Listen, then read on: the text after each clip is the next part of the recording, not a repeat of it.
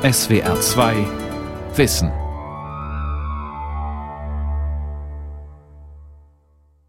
Mit der SR2 Aula und dem Thema Dem Zeitdruck entkommen, Achtsamkeitstraining für Ärzte am Mikrofon Ralf Kaspari.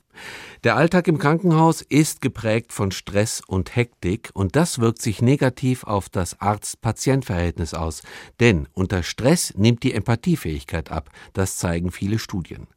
Doch es gibt quasi ein Gegenmittel, die Achtsamkeitsstrategie, mit der sich neue innere Freiräume erobern lassen und die es Ärztinnen und Ärzten erleichtert, auf ihre Patienten einzugehen.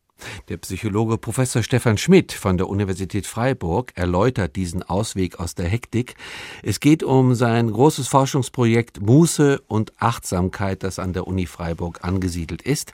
Sie hören den Mitschnitt eines öffentlich gehaltenen Vortrags, der zugleich Ergebnis ist einer Kooperation zwischen SWR Aula, Teleakademie und der Universität Freiburg. Das erste ist, wir haben Überangebot. Ja, wenn Sie hier durch die Stadt gehen, wenn Sie sehen, was man alles kaufen kann, wenn Sie sehen, was alles ausliegt, wenn Sie in den Supermarkt gehen, sehen auch, wie viele Variationen von dem immer gleichen Produkt Sie haben. Man hat so das Gefühl, alles, was es in dieser Gesellschaft gibt, gibt es in einem Übermaß. Und Sie können das auch jenseits von Konsumgütern sehen. Ich zum Beispiel unterrichte mit meinen Studierenden Literaturrecherche. Ich habe das selber gelernt in meinem Studium und da war der Kniff immer, wie finde ich die Literatur? Die ist schwer versteckt und ich muss gut sein, um die zu finden. Das muss ich heute nicht mehr unterrichten. Heute unterrichte ich, wie werde ich so viele Treffer wieder los? Ja, es ist ja schnell ein Suchbegriff eingegeben in eine Suchmaschine und dann habe ich das Problem, dass ich zu viele Treffer habe. Ich habe ein Überangebot. Und dieses Prinzip sehe ich praktisch überall und an allen Orten. Wir haben sogar ein Überangebot, eine Übermenge an Geld in dieser Gesellschaft. Das sehen Sie vielleicht jetzt nicht so und denken Sie, bei mir ist es noch nicht angekommen. Aber wenn Sie schauen, was sich an den globalen Finanzmärkten tut, dann sehen Sie, die Menge des Geldes nimmt zu und nimmt zu. Und da gibt es Investoren, die immer wieder neue Anlagemöglichkeiten suchen und das Geld vervielfacht sich weiter. Und das ist ein großes Problem. Warum soll jetzt ein Überangebot Stress erzeugen? Sie müssen auch, denken Sie nochmal an die Literaturrecherche, sehr viel Zeit jetzt aufwenden, Gelegenheiten, Angebote nicht wahrzunehmen. Und jetzt will ich Ihnen was sagen. Dafür sind wir nicht rasend gut trainiert.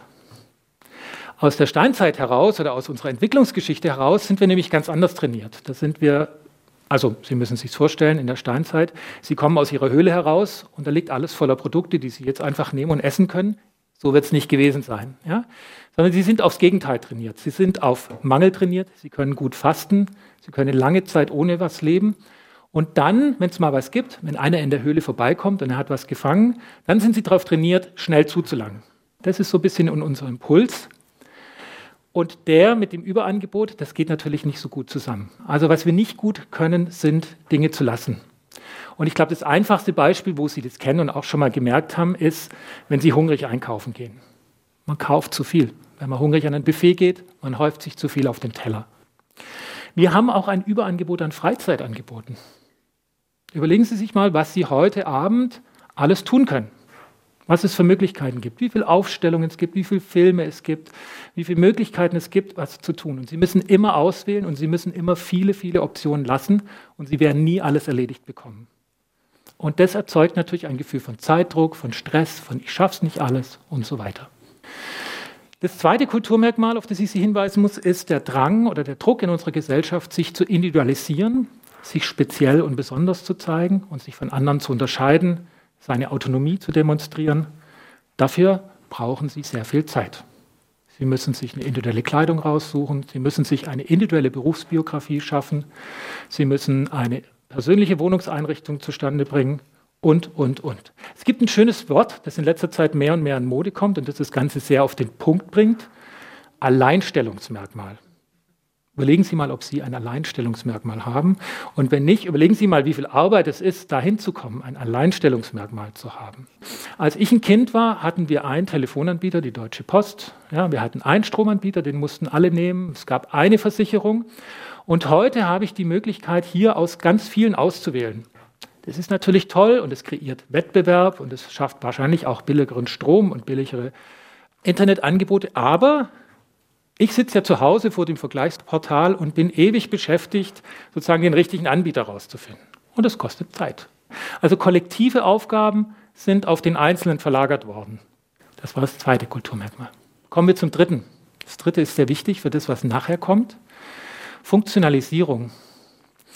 Funktionalisierung heißt, dass Sie in einem Um-zu-Modus unterwegs sind. Sie tun bestimmte Dinge, um ein Ziel, das Sie sich gesetzt haben, zu erreichen. Das erscheint Ihnen jetzt wahrscheinlich relativ normal und trivial, hat damit zu tun, dass das halt auch in diesem Maße zunimmt. Wir haben alle große To-Do-Listen, die wir abarbeiten und die führen immer Ziele vor uns her, zu denen wir hinwollen. Es ist fast unser alltäglicher Modus geworden. Aber das war es nicht immer. Sie müssen sich vorstellen, dass es so neben diesem funktionalisierten Modus, also wo ich die Zielrichtung in der Zukunft habe und mich darauf hinbewege, auch einen anderen Modus gibt. Ein Modus, wo ich kein Ziel verfolge, wo ich einfach bin. Zufrieden. So wie es jetzt gerade ist, ist es. Und diese Dinge brauchen eine Abwechslung, die brauchen ein Hin und Her, die bedingen sich auch gegenseitig. Und mein Eindruck ist, dieser funktionalisierte Modus, der hat mehr und mehr zugenommen und besetzt mehr und mehr Lebensbereiche. Und das hat sehr viel damit zu tun, dass wir über unsere äh, modernen Medien uns eigentlich auch in jedem Raum funktional bewegen können. Früher sind sie an der Bushaltestelle gestanden und konnten nichts tun, haben halt gewartet. Heute erledigen sie da ein paar E-Mails oder schreiben ein paar SMS. Um was es mir jetzt gerade geht, ist einfach, dass natürliche Freiräume, die es im Alltag immer gab, drehen Sie vielleicht auch mal die Uhr um 100 Jahre zurück, da wurde es abends dunkel, gab es Kerzenlicht, da gab es einen langen Winter, da konnten Sie einfach nichts machen. All das haben wir aufgehoben durch unsere moderne Technik und können jetzt praktisch 24 Stunden am Tag, sieben Tage die Woche uns immer funktional mit irgendetwas zielorientiert beschäftigen und viele tun das auch. Das vierte Kulturmerkmal. Das ist die soziale Beschleunigung. Sie hatten vielleicht auch schon mal das Gefühl, irgendwie wird alles in meinem Leben schneller. Und der Schlüsselmoment war für mich, als ich mit meinen beiden kleinen Kindern auf der Couch saß und wir einen alten Astrid Lindgren-Film angeschaut haben, Michel von Lönneberger. Und wie ich diesen Film gesehen habe, ist mir klar geworden, da hat sich aber ganz schön was beschleunigt. Da gibt es Kameraschwenks, die hören schon gar nicht mehr auf. 30 Sekunden lang über die Wiese, der Film strahlt eine Ruhe aus, aber auch eine Langsamkeit. Ich bin mir ganz sicher, das könnte man heute nirgendwo mehr in den Medien unterbringen. Ja, und der ist, glaube ich, irgendwann in den 60er oder 70er Jahren gedreht, also es ist gar nicht so lang her. Aber da hat sich offensichtlich etwas stark verändert. Mittlerweile wissen wir sehr gut, und wir haben an vielen psychologischen Experimenten auch gesehen, dass die dass wir eine soziale Beschleunigung haben. Das heißt, dass die Prozesse in unserer Gesellschaft zunehmend schneller ablaufen. Und es gibt mittlerweile auch eine sehr fundierte Theorie dazu von einem Soziologen aus Jena, Hartmut Rosa, der das äh, ausgearbeitet hat.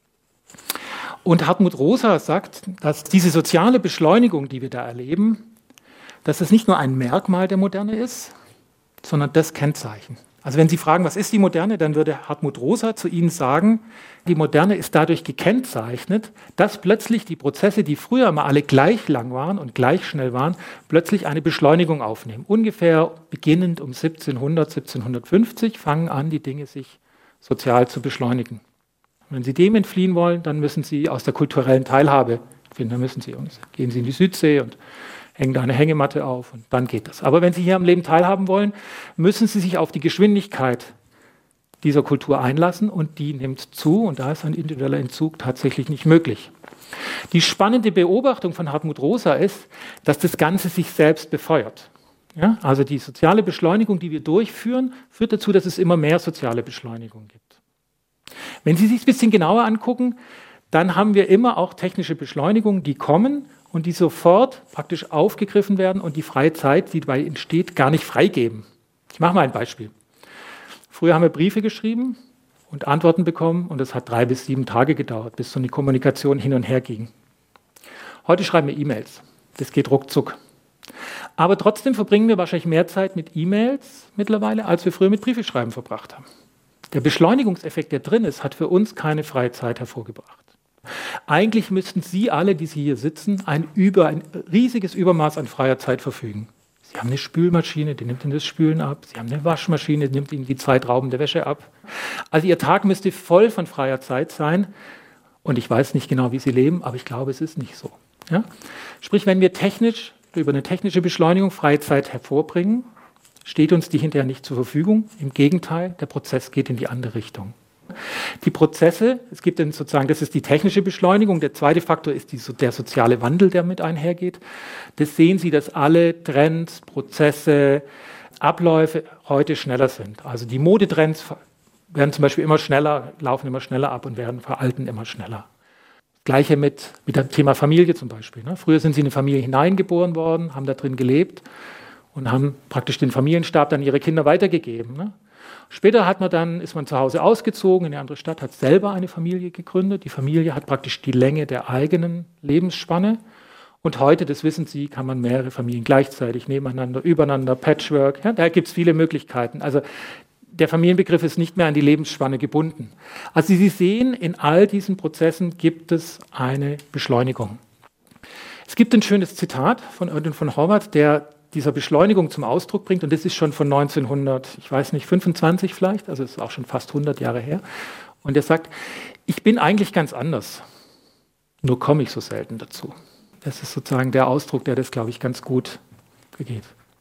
So, jetzt haben Sie ein paar von diesen Kulturmerkmalen gesehen und jetzt ist die Frage, was machen wir jetzt damit? Jetzt wissen wir ein bisschen, woher der ganze Stress kommt. Das war nicht die ganze Geschichte, ich habe jetzt nur was rausgegriffen. Es hat auch sehr viel damit zu tun mit der Kapitalisierung unseres Lebens, es hat viel zu tun mit der Rationalisierung unseres Lebens. Es hat auch damit zu tun, dass überall ihre Aufmerksamkeit gefragt wird und sie ständig, wenn sie sich draußen bewegen, in einem Feld sind, das um ihre Aufmerksamkeit kämpft. Also auch das sind sozusagen zentrale Faktoren. Aber jetzt ist ja die Frage, wie gehen Sie denn damit um? Und ich glaube, das erste Missverständnis, das ich hier gern ausräumen würde, falls Sie das haben, das weiß ich nicht, ist, dass die Idee ist, keinen Stress zu haben. Wir haben ganz gern Stress. Wir machen uns auch viel Stress selber. Ich finde, das beste Beispiel ist immer, dass sich Sonntagsabend um 20.15 Uhr die halbe Republik vor den Tatort setzt. Ja? Und was machen Sie da nicht anderes, als ganz kontrolliert für anderthalb Stunden Stress zu erzeugen, mit dem schönen Vorteil A, dass Sie den unter Kontrolle haben.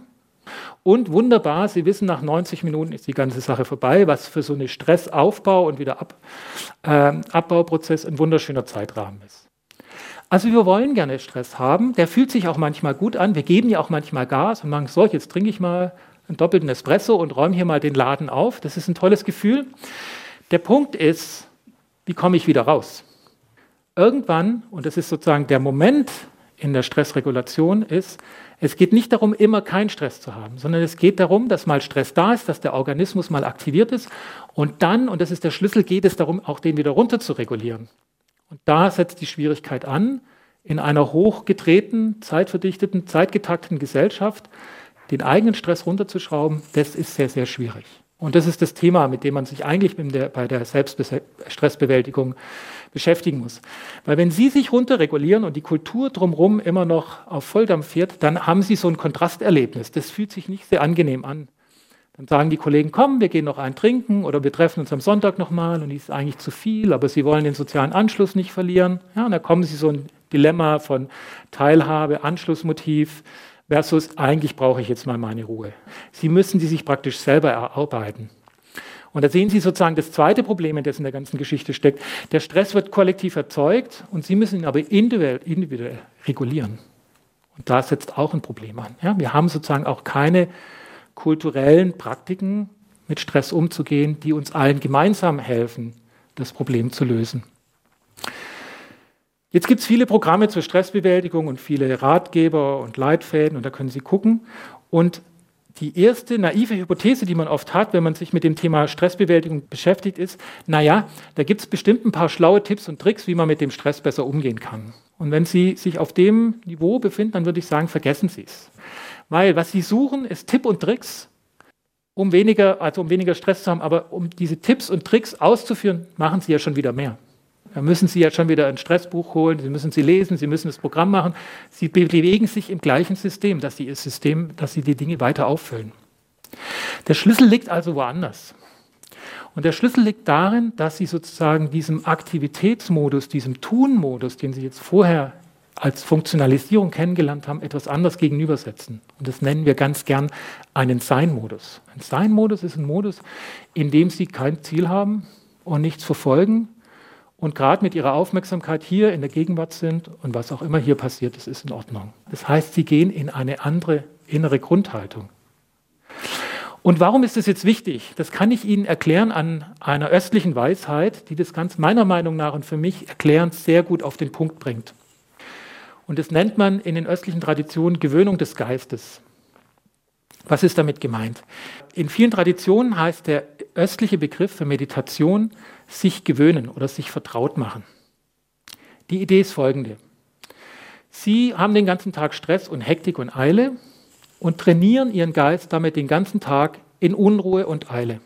Und dann sitzen sie abends da und haben Zeit und könnten eigentlich zur Ruhe kommen. Und was passiert? Ihr Geist ist unruhig und macht das weiter, was er den ganzen Tag gemacht hat. Er ist ja auch da drin geübt worden. Und statt Sie es hinbekommen, abends ruhig auf der Couch zu sitzen und ein Buch zu lesen, klicken Sie sich vielleicht noch durchs Internet oder räumen irgendwie ziellos in der Wohnung rum. Ja, man kommt nicht so richtig zur Ruhe.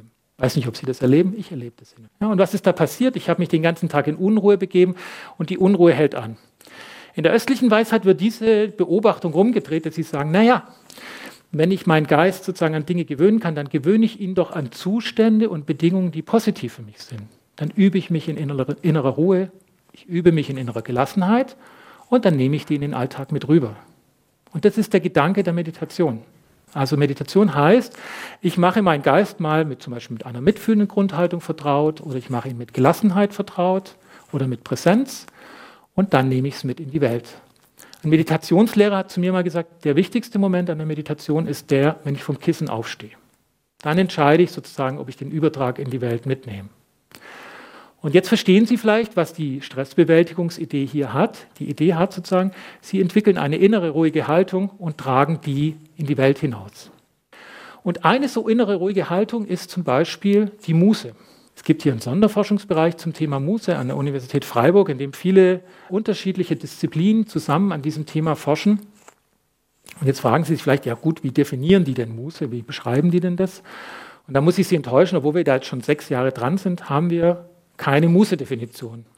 Und es hat sehr viel damit zu tun, dass der Muße-Begriff in unterschiedlichen Kulturen, in unterschiedlichen Zeitaspekten, in unterschiedlichen Kontexten auch immer wieder leichte verändernde Bedeutung hat. Aber ich möchte Ihnen mal eine Umschreibung sagen, die vielleicht hier für diesen Rahmen eine ganz gute Umschreibung ist. Und die heißt Freiheit, die in der Zeit nicht der Herrschaft der Zeit unterworfen ist. Freiheit, die in der Zeit nicht der Herrschaft der Zeit unterworfen ist. Also sie sind hier, aber die Zeit hat keinen Zugriff mehr auf sie. Sie sind sozusagen dem Zeitdruck enthoben, Titel dieses Vortrags. Das wäre die Muße. Und jetzt ist die Frage, wie kommt man dahin? Das ist eine schwierige Frage. Das ist eigentlich ein Moment, der einem ein Stück weit auch geschenkt wird. Aber vielleicht kann man ein bisschen was tun dafür. Wichtig ist nochmal, dass Sie sich ein paar Merkmale klar machen von Muße. Muße heißt, das, was Sie gerade tun, ist auch sozusagen der Sinn und der Zweck und das Ziel. Es gibt kein Umzu, es gibt nichts, was sie erreichen wollen. Der Zustand genügt sich selber. Das ist ein wichtiges Merkmal.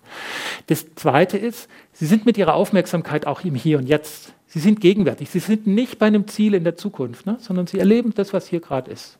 Ja? Das macht sehr gelassen. Und das dritte, und das ist auch wichtig, sie erleben diesen Zustand als erfüllt und als gelingend. Wenn Sie hier keine großen Ziele haben und in der Gegenwart sind und das nicht sonderlich erfüllend ist, dann sind sie eher bei der Langeweile. Das wäre sozusagen ein bisschen die Kehrseite. Ja? Aber wenn Sie das als erfüllt, als stimmig erleben, dann sind Sie bei der Muße.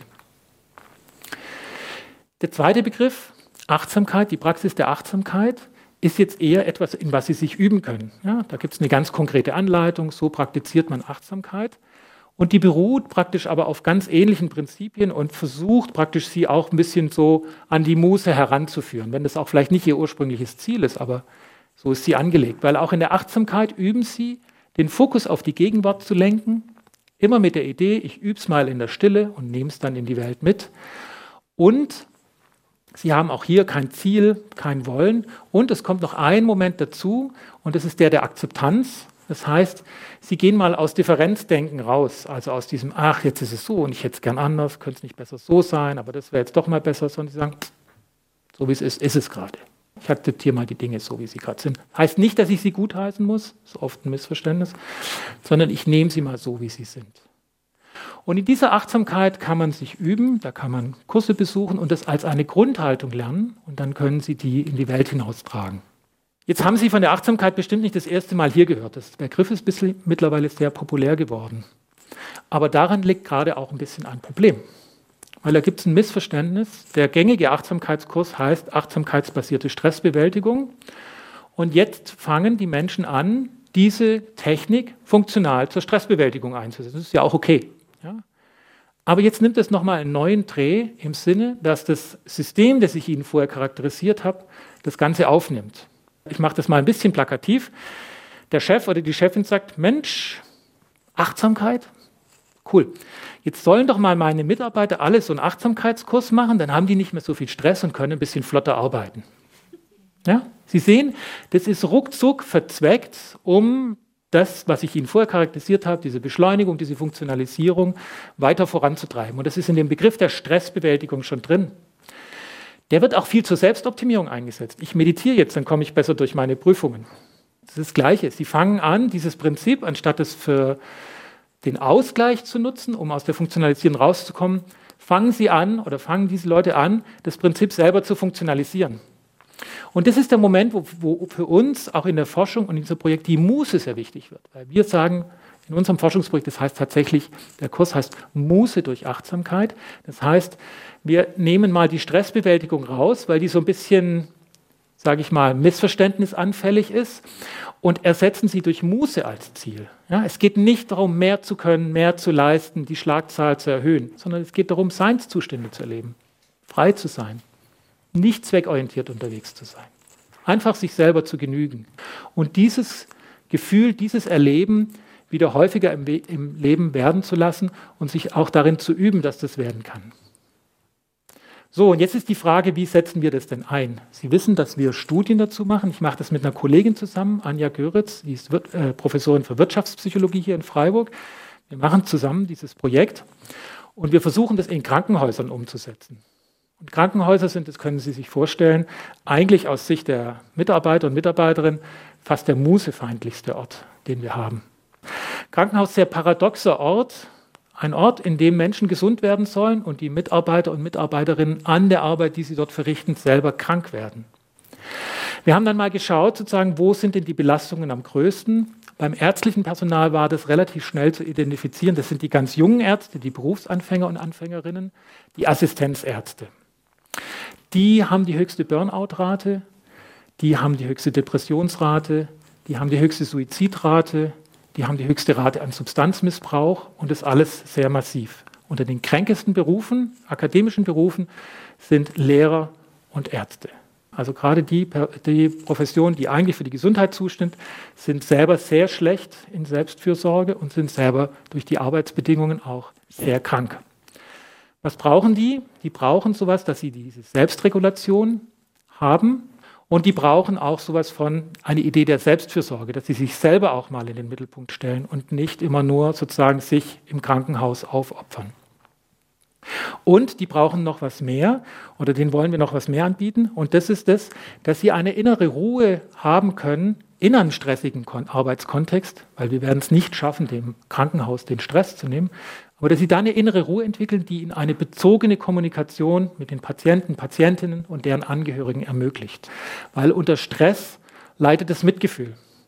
Und das möchte ich Ihnen in einer ganz schönen äh, Studie zeigen, die mal gemacht worden ist. Es ist schon lang her, 1973, aber die, die, äh, das Ergebnis ist, glaube ich, nach wie vor sehr eindeutig. Die sieht folgendermaßen aus. Da wurden äh, Theologiestudierende genommen und den hat man, die hat man in zwei Gruppen geteilt und der einen Gruppe hat man den Text vom barmherzigen Samariter gegeben. Die Studie ist auch publiziert unter dem Titel von Jerusalem nach Jericho. Also die haben die Geschichte vom barmherzigen Samariter zu lesen bekommen und die anderen haben irgendeinen neutralen Text gekriegt. Anleitung, wie die Waschmaschine funktioniert, irgend sowas. Ja? Unwichtiges.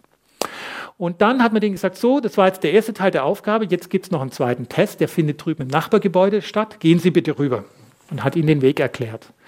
Und dabei hat man diese Gruppe nochmal in drei Gruppen geteilt. Den ersten hat man gesagt, da drüben ist in 15 Minuten der nächste Test, die können jetzt ganz entspannt darüber gehen. Den zweiten hat man gesagt, wenn Sie jetzt rübergehen, dann geht es da drüben gerade weiter. Und den dritten hat man gesagt, oh, wir haben hier ein bisschen länger gebraucht als gedacht, bitte beeilen Sie sich und schauen Sie, dass Sie da drüben äh, schnell sind. Die Kollegen und Kolleginnen warten schon auf Sie. Und der eigentliche Test war, dass im Durchgang zwischen den beiden Gebäuden ein alter Mann vorübergebeugt sitzt und in dem Moment, wo die Person vorbeiläuft, sehr stark hustet und man hat geguckt, wer hilft denn jetzt? Und ich verrate Ihnen einfach das Ergebnis. Es ist egal, ob Sie eine Beschreibung von der Waschmaschine lesen oder den Text von beim herzigen Samariter. Das hat überhaupt keinen Unterschied gemacht. Der Unterschied hat gespielt, sind die Menschen in Eile und im Stress oder sind sie es nicht? Wer keinen Stress hat, neigt zum Mitgefühl und kann das auch leben. Wer im Stress hat, eben nicht. Und ich kenne das aus meinem Leben auch. Ich habe zwei kleine Kinder und mit denen kann ich sehr mitfühlend umgehen, aber nicht, wenn wir auf den Bus müssen dringend. Ja? Das ist dann wie abgestellt. Und jetzt überlegen Sie sich, was der Zeitdruck und die Zeitverdichtung für unser Krankenhaus heißt, wenn die Ärzte keine Zeit oder keinen Rahmen mehr haben für Mitgefühl. Und deswegen ist es sehr wichtig, diese Beziehungsqualität zu entwickeln. Das Training, das wir durchführen, hat drei Elemente. Es ist ein achtwöchiger Kurs. Das wichtigste Element ist, dass die eine Basiskompetenz oder Praxis der Achtsamkeit erlernen. Meditieren im Sitzen, Stehen, im Liegen, im Gehen, Bodyscan. Dass sie praktisch diese innere Ruhe verkörpert, bereit haben, mit sich tragen können und auch im Krankenhaus anschalten können. Ja, dass sie so ein inneres Ressourcenpotenzial mit sich bekommen. Das zweite wichtige Element ist der Transfer.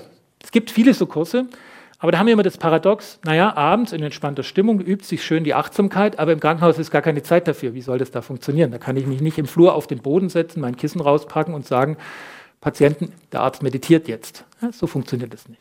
Das heißt, wir haben sehr, sehr viel Wert bei der Entwicklung dieses Kurses auf den Transfer gelegt. Wie bringe ich diese Dinge ins Krankenhaus rein? Wie kann ich auch in einem hektischen Arbeitsalltag so eine innere Bezogenheit, eine Achtsamkeitspraxis entwickeln?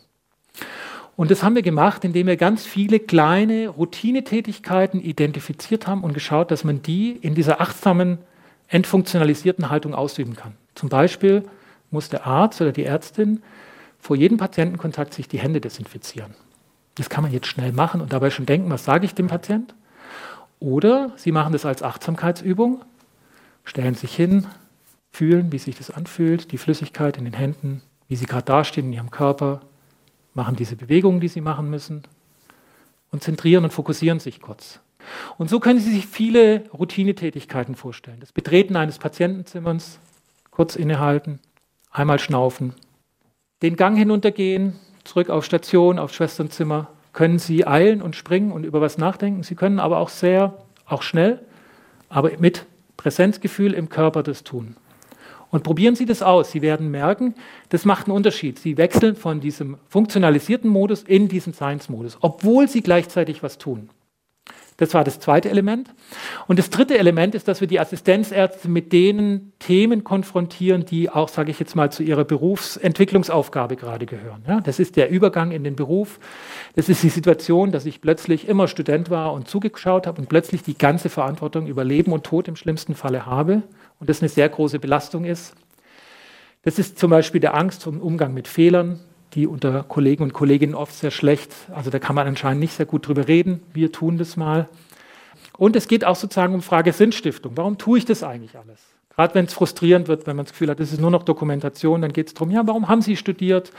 Was, welche Begegnungen hatten Sie heute sozusagen, wo Sie das Gefühl haben, das ist gut, Arzt zu sein? Ich glaube, ich bin hier an der richtigen Stelle. Ja? Also das die, ist der dritte Teil der Elemente. Und das Ganze machen wir vor dem Hintergrund der Muße, also vor dieser Idee, dass der Idealzustand so ein ruhiger, entspannter Seinszustand ist. Die Studie läuft jetzt gerade noch. Sie hätten jetzt wahrscheinlich gerne Ergebnisse gehört, deswegen kann ich Ihnen die nicht liefern. Wir wollen 180 Ärzte und Ärzte in die Studie einschließen, gerade sind 100 drin, die Kurse laufen gerade auch. Aber wir haben mit einigen schon Interviews geführt. Und ich möchte vielleicht zum Abschluss Ihnen ganz kurz nur ein Interviewzitat vorlesen, das eine Ärztin ähm, gerade kürzlich gesagt hat, wie es ihr nach der Studie gegangen ist. Die hat gesagt, Patienten hatten auch bemerkt, dass ich mich verändert habe. Der Kommentar eines Patienten war zum Beispiel, bei Ihnen hier im Zimmer ist so eine angenehme Atmosphäre. Sie haben bestimmt so viel zu tun, aber dennoch hat man das Gefühl, Sie hätten viel Zeit. Ich bedanke mich herzlich für Ihre Aufmerksamkeit. Das war der Vortrag zum Thema Dem Zeitdruck entkommen, Achtsamkeitstraining für Ärzte von und mit Professor Stefan Schmidt von der Universität Freiburg. Sie hörten die Wiederholung einer Sendung vom Januar 2019. Sie können diesen und alle anderen Aula-Vorträge wie immer nachhören, nachlesen. Infos dazu auf unserer Homepage www.swr2.de-wissen.